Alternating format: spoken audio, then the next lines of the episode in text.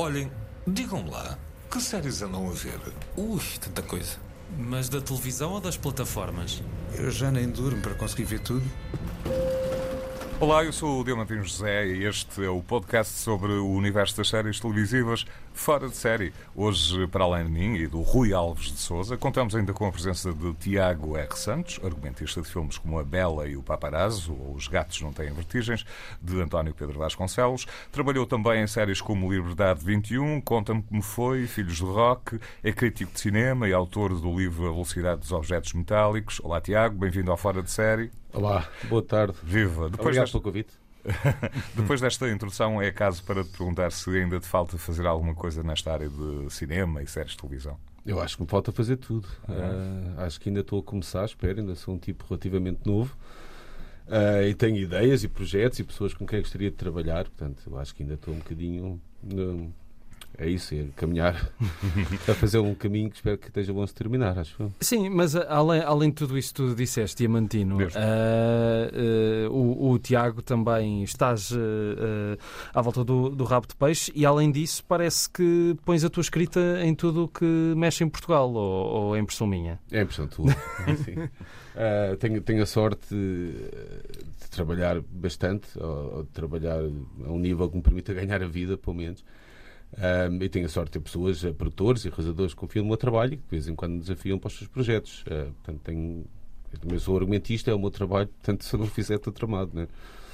Já vamos voltar a conversar, mas há mais connosco está ainda uh, outro Tiago, neste caso Tiago Alves, autor e apresentador do programa Cinemax Curtas na RTP2 e do Cinemax, magazine de cinema da Antena 1. Viva, Tiago. Olá, bom ano para todos. Olá, Tiago, viva. Viva. O, o Tiago... Uma saudação para o Tiago R. Santos. Era isso que eu ia dizer. Uma, uma saudação não, para não, ti, Tiago. Uh, vocês conhecem-se bem, não, não há nada de estranho aqui. Conhecemos bastante bem.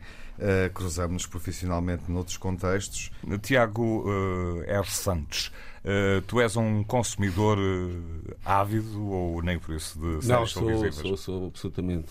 séries, filmes, é um bocado. Quase ao nível do, de um vício de, de alcoólicos anónimos, como, como há, no episódio anterior o Álvaro Costa estava a falar disso. Grande, o facto de ser argumentista oferece-me um grande alibi que eu posso passar o dia inteiro a ver filmes e séries e digo que é por trabalho, porque eu acho que é importante para mim, uh, como argumentista, uh, estar, estar ao corrente daquilo que é feito e, e, e, ser, acima de tudo, não necessariamente um conhecedor, mas um, um apaixonado pela escrita dramatúrgica, seja para cinema ou televisão. Uh, portanto, há sempre essa desculpa perfeita para mim que é, eu posso passar o dia de boxers e t-shirt em casa a ver filmes e alguém me diz não fizeste nada o dia todo e eu disse não, eu fiz imenso o dia todo.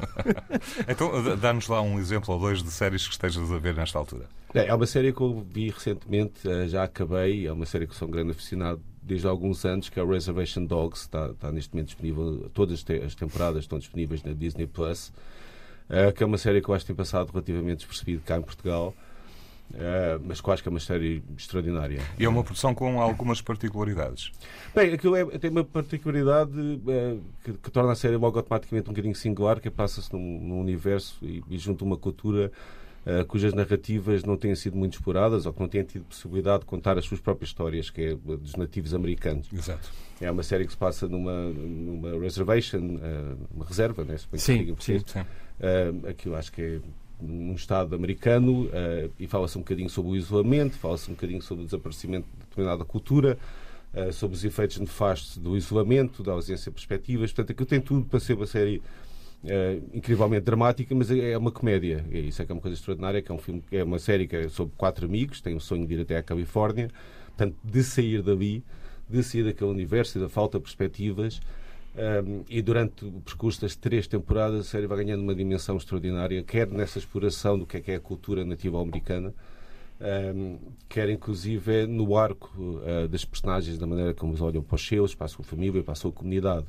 Uh, portanto, confesso que é uma série que me tocou muito. Uh, ao início, a série também é co-criada pelo Taika Waititi, um, o outro, Provavelmente a exportação mais rentável da, Neo da Nova Zelândia desde Sim, que foi lá filmado Os Senhores dos Anéis. O também, dos aborígenes, uh, portanto, aquilo também, ali, acho que há ali uma emoção que deve ser Sim. comum aos Não Estava a falar só do, do Taika, Sim, uh, certo, porque ele é. tem aparecido em tudo e um par de botas também. E, eu, eu não desgosto do Taika. Uh, é gira a gente tratar o primeiro nome como se conhecesse, assim, mas... Uh, já agora, o outro é criada por Taika Waititi, acho que é assim, e por Sterling Archer. Exato, exatamente. E eu, eu acho que aquilo vai perdendo ao início. A voz do Taika Waititi é, está um bocadinho presente, no sentido do humor em particular. Uh, mas no desenrolar da série aquilo de facto ganhava uma dimensão que eu acho que a voz dele vai desaparecendo uh, e apesar de eu gostar da voz dele, acho que isso é uma coisa positiva para a série. Torna-se uma série muito densa, uh, muito interessante e fascinante sobre a história, a cultura da, daquela comunidade.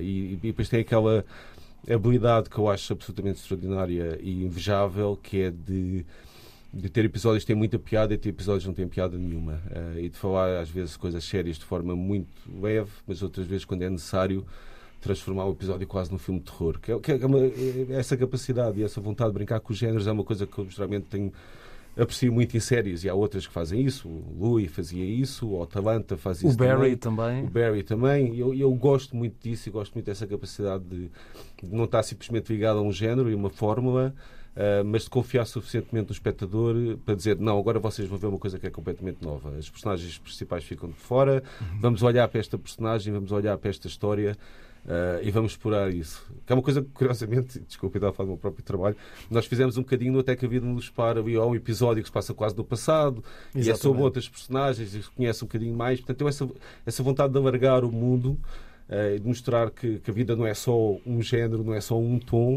Uh, eu acho que é uma coisa extraordinária e de facto a série faz isso muito, muito bem e tem os atores inacreditáveis, a realização é muito boa. Uh, e, e, às vezes tem toques de, do Richard Linklater, na, particularmente na terceira temporada. Eu acho que aquilo é uma delícia, honestamente. Vamos ouvir um certo do som desta, desta série.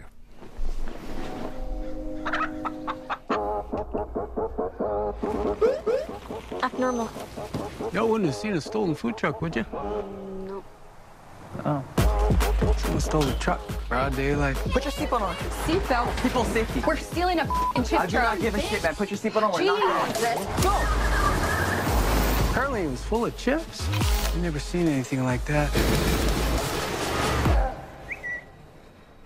You're good thieves. Best in town. Oh, thank you. It is a small town.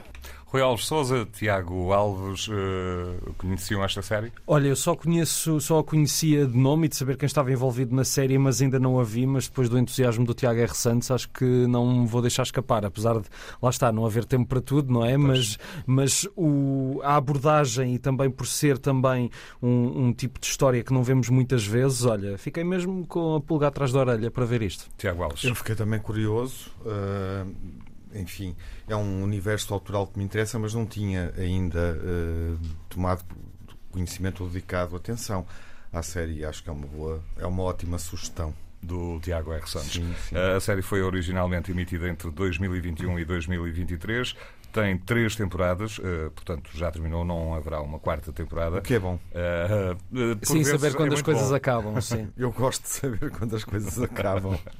Exatamente. já agora, Tiago R. Santos, achas que a série ainda tinha mais para onde esticar ou fica bem aqui?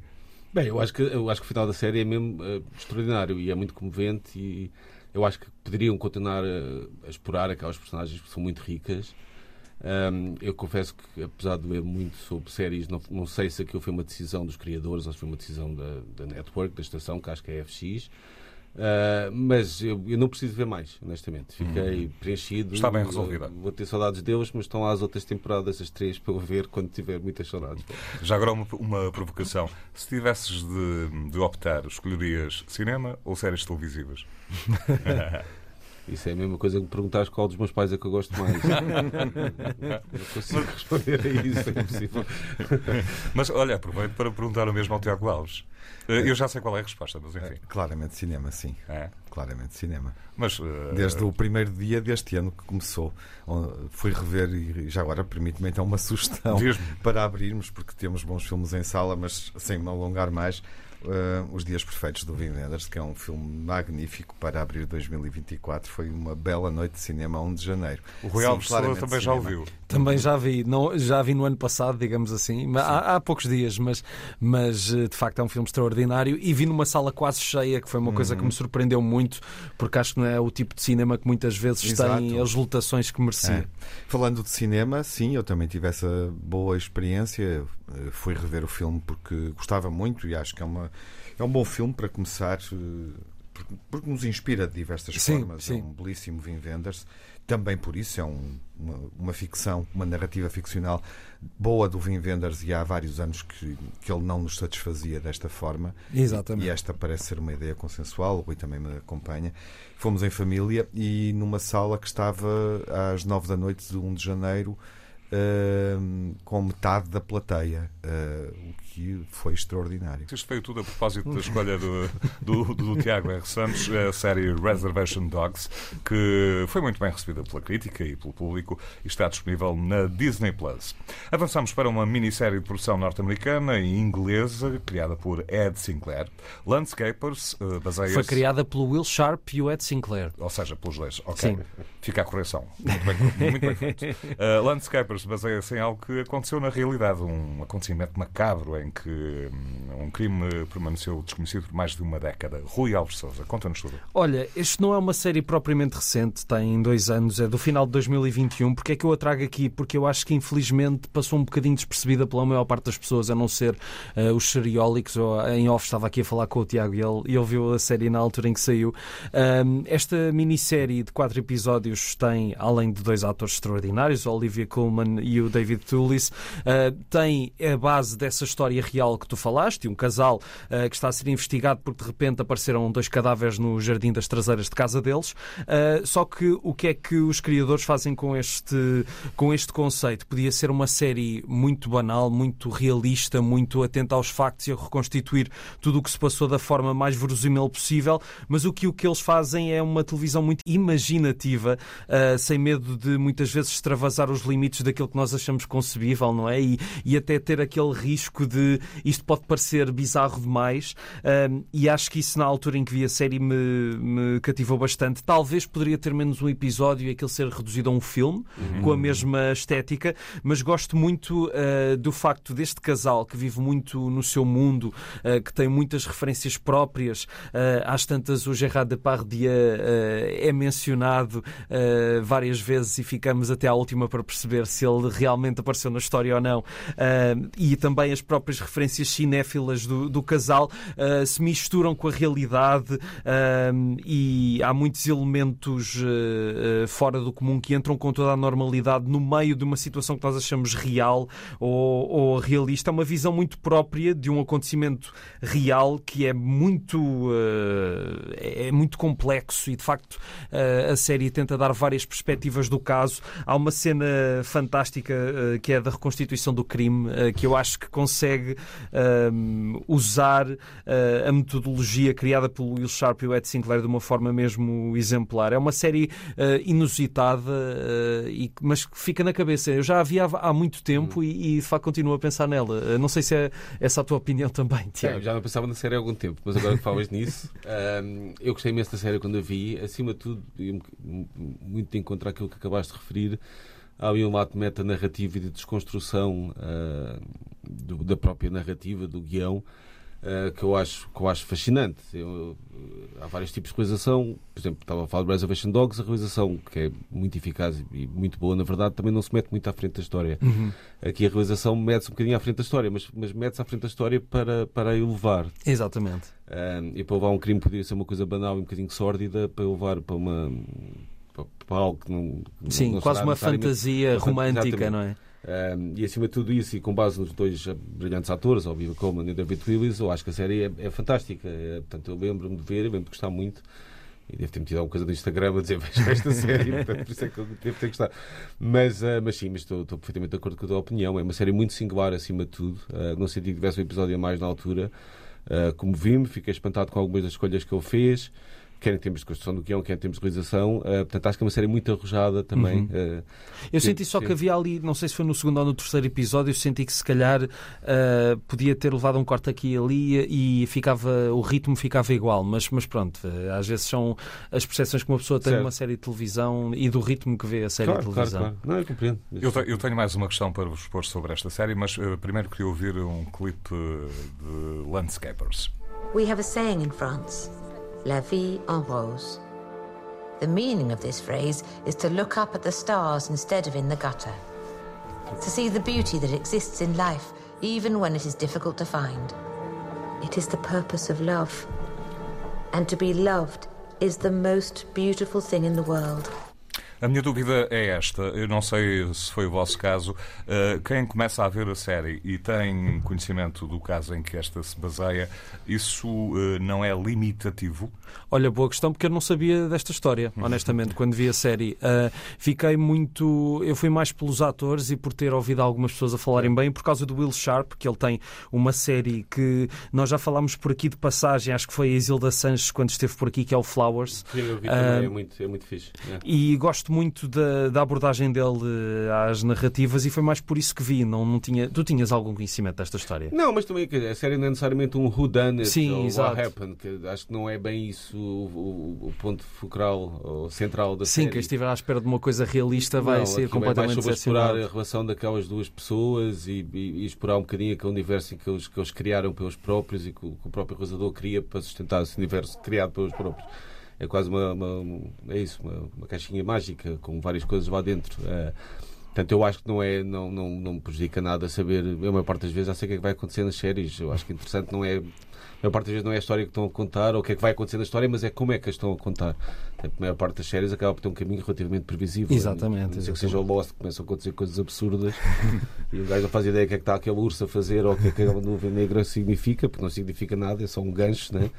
Uh, mas a maior parte das séries, se forem bem escritas, bem que depois aquele lado de serem inevitáveis e imprevisíveis ao mesmo tempo. Mas, mas de facto, realmente a maior parte segue um caminho que é relativamente fácil a perceber onde é que vai dar. E não é isso que tira o prazer de ver uma série. Exatamente, exatamente. Landscapers está disponível na HBO Max.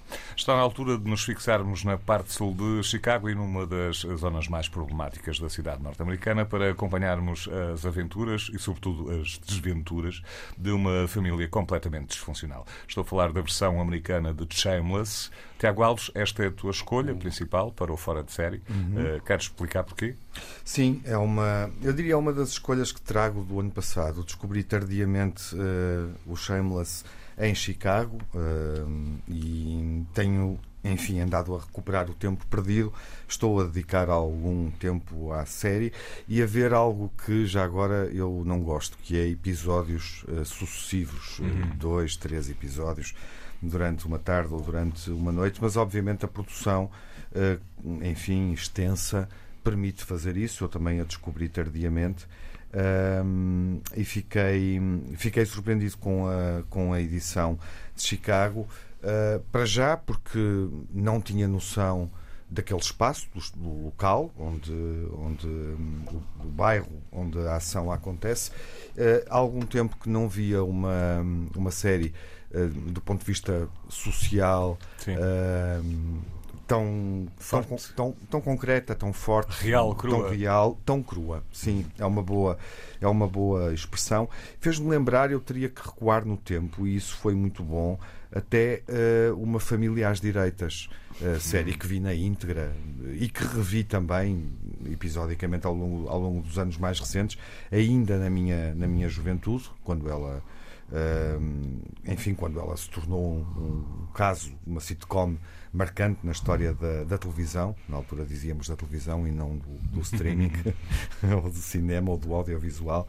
Um, e, no, e no Shameless é um prazer ver permanentemente o William Macy, que é um autor que eu aprecio imenso. Com um desempenho fantástico. Fantástico, uh, a, partir do, que eu, a partir de uma série de filmes, uh, e portanto agora a possibilidade de o ver regularmente, isso fixou a minha atenção para, para além do que é habitual, digamos assim, numa, numa série uh, de, televisiva. E curiosamente não tendo o mesmo peso, eu acho que há muitas semelhanças entre aquilo que é feito no Shameless e uma Familiares Direitas, apesar das diferenças, que têm a ver com o ritmo, com a quantidade de situações do ponto de vista político, eh, social, da América Branca, lá está, Sim. com uma diferença de tempo de meio século de existência, mas, mas é incrível porque ecoa, continua a ecoar. Um, e, e, acho que, que as personagens, obviamente, têm grandes uh, semelhanças quer a personagem deste pai que o William Macy interpreta, que era obviamente o patriarca da família, o archibunker de uma família um, às direitas. E, portanto, para quem eventualmente é mais novo e não conhece e gosta do Shameless, Sim. porque é uma série que gera a aderência de um público na casa dos 20, 30, parece-me. Um, se calhar ir descobrir alguns episódios da Família às Direitas pode ser interessante. This is my Chicago. The Chicago I love. Lip's got a baby now. Debbie's got a kid and a rap sheet. Carl's gonna be a cop. Didn't see that coming. Ian's married to a Milkovich. really didn't see that coming. Family looking after family. That's the South Side way. The Gallagher way. Yeah, this is our Chicago. It's disappearing fast. But before it's gone, we're gonna enjoy every fucking minute of it.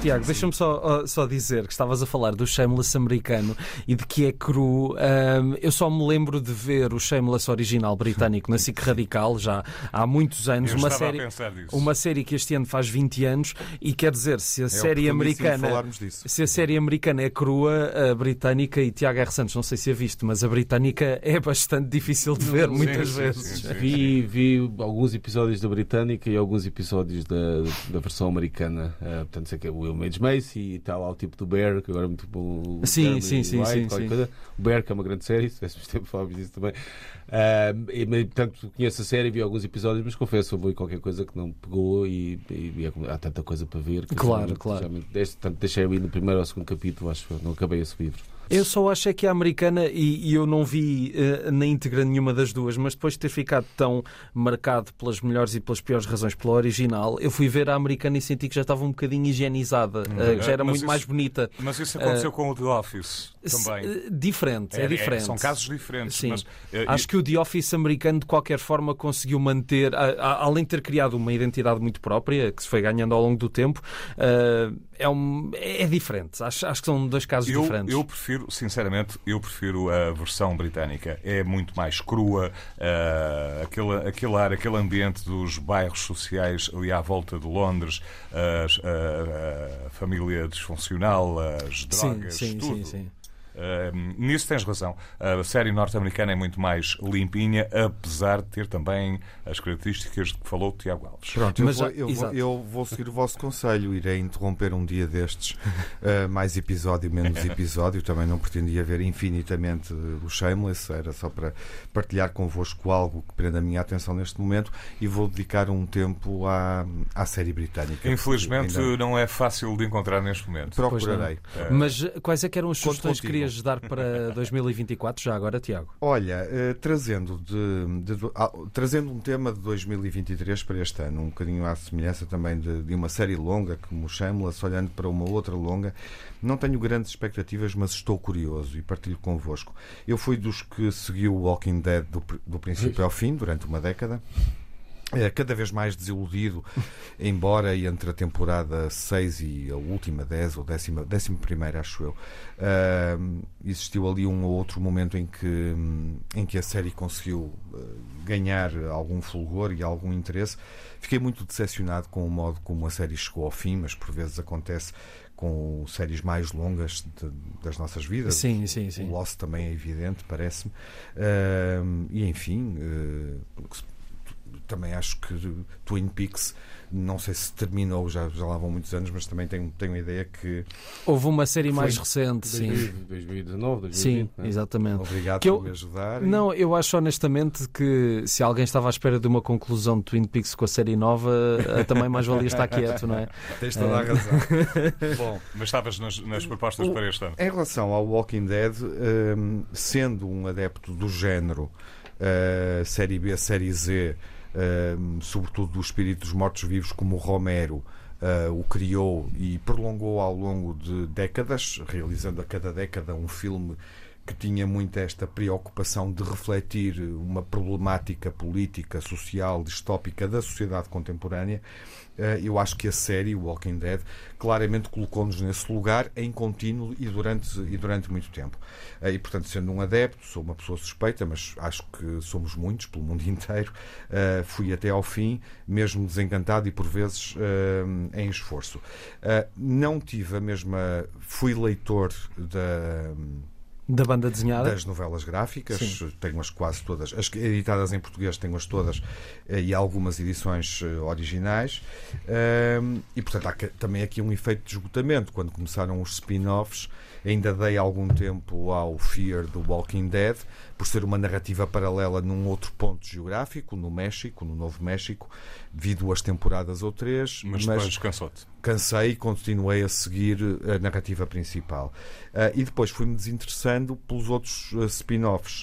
Uh, mas tenho expectativa ao próximo, que é o sexto spin-off que vai acontecer, aqueles que sobrevivem, um, The Ones Who Live, que vamos poder ver na AMC agora, o canal original, na, no final de fevereiro, e que aguardo com alguma expectativa, porque nos vai permitir uh, acompanhar duas personagens que são cruciais e que, do meu ponto de vista, não ficaram resolvidas. Ficou o mistério, o que é que se passou com elas, e isso é legítimo e interessante. Ficaram pontas soltas. Uh, deliberadamente a pensar Sim, num claro. spin-off, pode ter sido estratégico em termos de produção, mas do ponto de vista narrativo, que é o mais importante, as personagens não terem estado no momento da conclusão fez algum sentido. Tiago R. Santos, uh, para 2024, uh, eh, eu acho que vai. Que expectativas é que tens? Parece que vai haver, acontecer muita coisa boa. vai haver uma, uma nova nova temporada do True Detective, apesar de não ser já escrito por Nick Piazzollato, é com a Jodie Foster e no universo Novasca, que parece ter alguma pinta.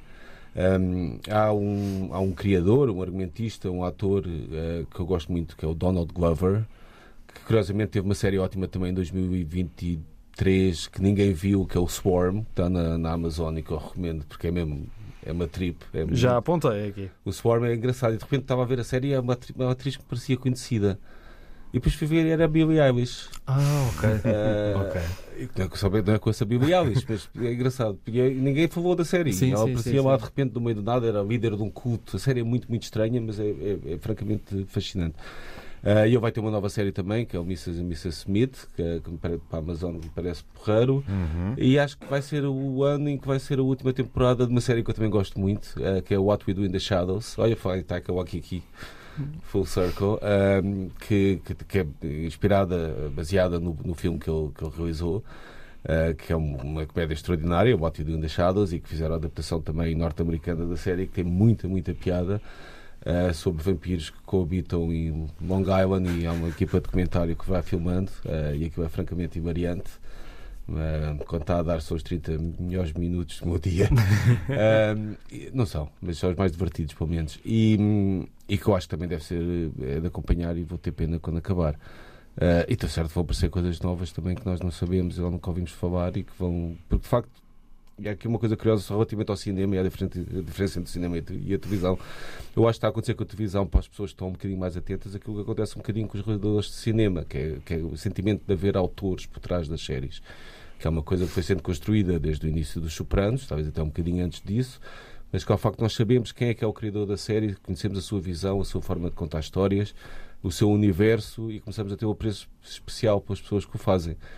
Um, e portanto isso eu acho que aproximou, por isso é que se calhar não consigo fazer essa decisão entre cinema e televisão, porque eu acho que as coisas estão cada vez um bocadinho mais próximas, um, particularmente em termos autorais. Uh, os autores são de facto os argumentistas, que é uma coisa que no cinema nunca aconteceu. É, é, o cinema é o meio do produtor e do realizador, mas o cinema de facto é o meio do argumentista, é o meio do showrunner, particularmente nos Estados Unidos, uh, cá não necessariamente. Mas, portanto, há sempre uma visão por trás das melhores séries. Há séries, claro, que são um bocadinho.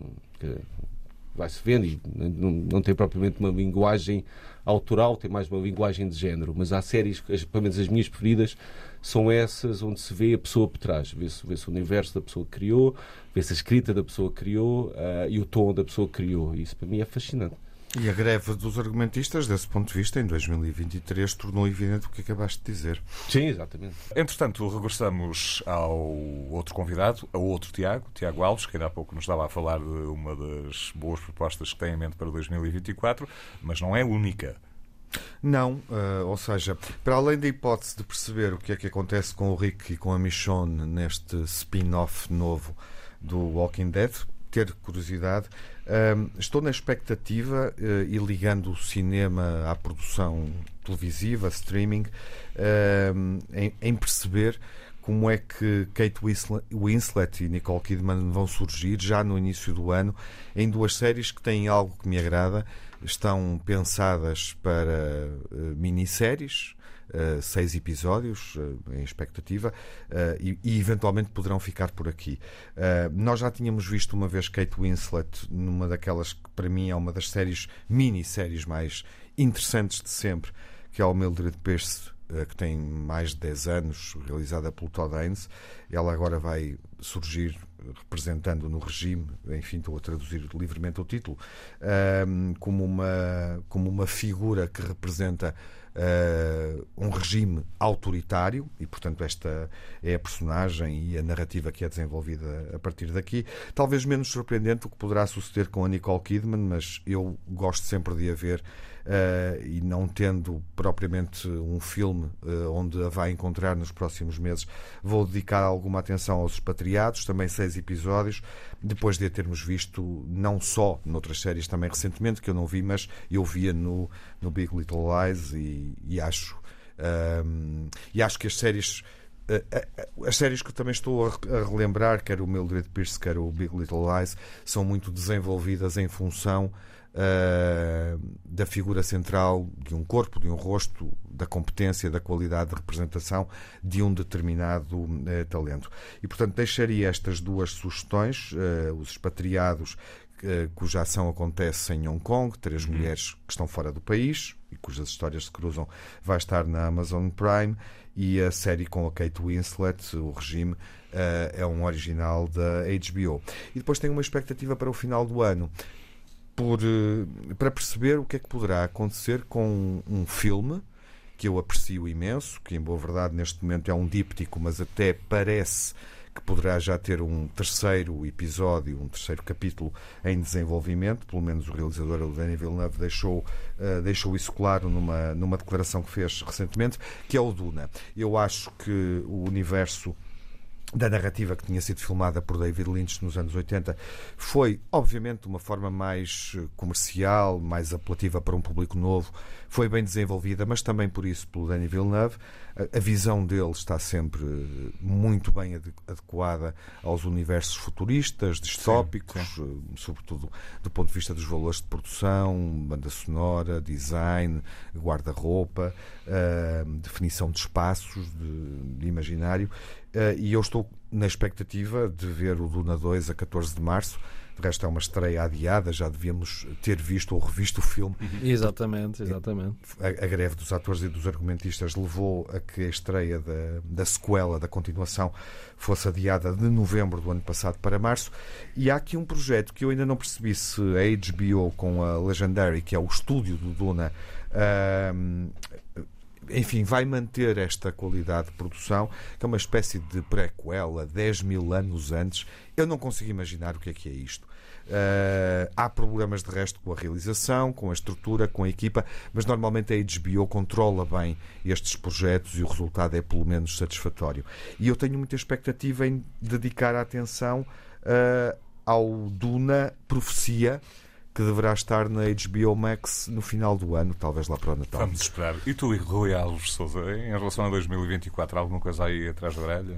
Olha, por falar em, em séries e filmes, uh, uh, como o Tiago estava a falar e os Tiagos estavam a falar há pouco, eu estava a pensar é que em 2024 acho que vamos ver finalmente a versão que o João Canijo está a fazer do Mal Viver e Viver Mal para televisão, uh, que, é, que vai ser pelo que li, não vi nada ainda, mas pelo que ali vai ser completamente diferente, ou seja, foi filmada, os planos que estão, são utilizados na série são diferentes dos filmes, uh, a estrutura será outra também, o nome também, uh, portanto tenho muita curiosidade nesse projeto, até porque não sou o maior fã do Malviver, devo confessar, e quero ver o que é que o João Canicho fez novamente com aquelas histórias, agora num formato televisivo de vários episódios. E depois também outra série, outro regresso que, de que já falámos por aqui, Diamantina, eu sei que tu também és fã, vamos ter o final do Curb Your Enthusiasm, ou Calma Larry, como chamaram em... É o final mesmo, é a última temporada. Uh, o Larry David já veio dizer que é a última e vamos ver como é que aquilo eu, acaba. Eu acredito que o Larry continue. é assim, ele não tem mais nada para fazer, Mas que eu saiba. Portanto... Não, goza os rendimentos do Seinfeld. Exatamente. Eu estou, eu estou no barco do Rui em relação ao mal viver, viver mal. É. Portanto, sim. A minha, a minha... Acompanho esse entusiasmo, também quero ver. A minha, proposta, a minha proposta é muito mais eh, simples simples. Eu aguardo a estreia, é já no próximo mês de fevereiro, se não estiver a errar, de Ted, o urso de peluche que ganhou vida. Bem visto, bem visto. Lembram-se dos filmes? Sim, sim, claro. claro. Aquele urso de peluche que ganhou vida graças aos desejos do dono e que depois do cinema vai agora surgir no formato de série. O comediante Seth MacFarlane, de American Dad, Family Guy, enfim, outros produtos. Eu não falo no The Orville, que aquilo foi muito mal. Enfim, muito mal acabado. Ah, aquilo era uma paródia do Star Trek. Mas é? nunca, é, nunca foi nem carne nem peixe, não, uhum. não, não, me agradou absolutamente nada. Um, e, portanto, o, ele continua ligado ao projeto, que creio não vai contar com a presença de Marco Alber como nos filmes. É uma espécie de prequela de, dos dois filmes. Sim, vamos ver o que é que vai sair daí, que eu também estou um pouco. Eu gosto, eu, eu devo dizer que sou um grande fã do Seth MacFarlane, porque acho que além de ser um talento multifacetado ao nível de faz comédia, dá voz a várias personagens sim, completamente sim. diferentes e canta muito bem, ele tem uma voz muito, muito bonita, assim, uma vários, espécie. E em vários tons. É assim uma espécie de, de Frank Sinatra de vão de escada, mas até, até funciona bem. Um, e, e, gosto, acho, acho piada ao TED, vamos ver o que é que sai daqui. Não estou com, assim, com grandes expectativas, mas, mas vou espreitar com certeza.